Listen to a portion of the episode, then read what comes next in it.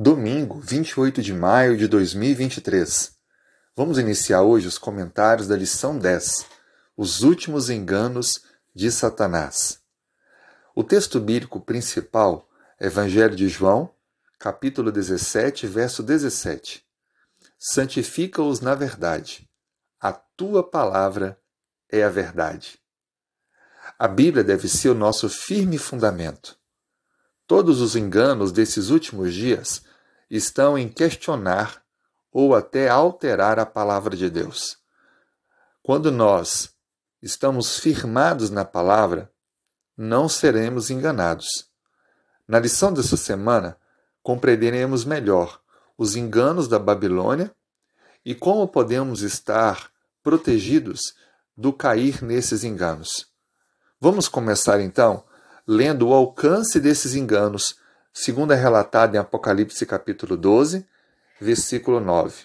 Diz assim: E foi expulso o grande dragão, a antiga serpente que se chama Diabo e Satanás, o sedutor de todo o mundo.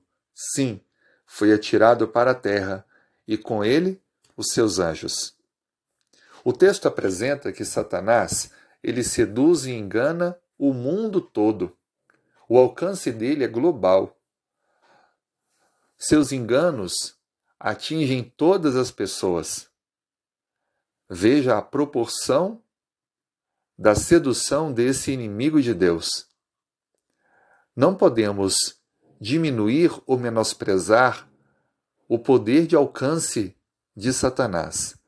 Ele está assessorado por um terço de todos os anjos que existiam quando houve o grande conflito no céu.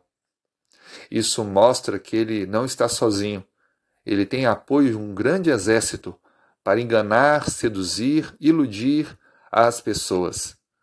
Geralmente, a estratégia principal é misturar verdade com mentira e usar os sentimentos humanos, as sensações, os prazeres para levar à destruição. Por isso que não é possível vencer aos ataques, às seduções de Satanás, a menos que estejamos firmados continuamente no assim diz o Senhor, na sua palavra. Confiar em si mesmo, em sua própria consciência, é um grande engano. A Bíblia nos traz uma advertência muito importante para não cairmos nesses enganos. Algumas pessoas podem achar que têm condição em si mesma de vencer qualquer tipo de argumentação, usando de tal forma a sua racionalidade. Mas veja o que a Bíblia diz no livro de Provérbios, capítulo 14, versículo 12. Uma importante orientação que nos ajuda a refletirmos melhor sobre isso. Há caminho que ao homem parece direito, mas ao cabo dá em caminhos de morte. Veja, usar a racionalidade apenas, usar a sua própria mente, razão, pode não ser o caminho mais seguro com relação aos enganos que estão sendo lançados constantemente. A nossa razão ela pode estar adulterada pelas condições do tempo que vivemos e podemos ser convencidos do erro achando que ele é a verdade.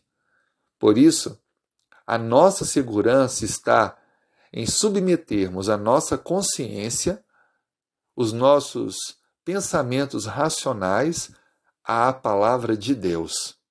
Ela precisa sim estar fundamentada em nossa vida, para que não sejamos conduzidos aos enganos. A consciência de muitas pessoas pode ser o principal obstáculo entre estar do lado da verdade e ser assim então seduzido e enganado.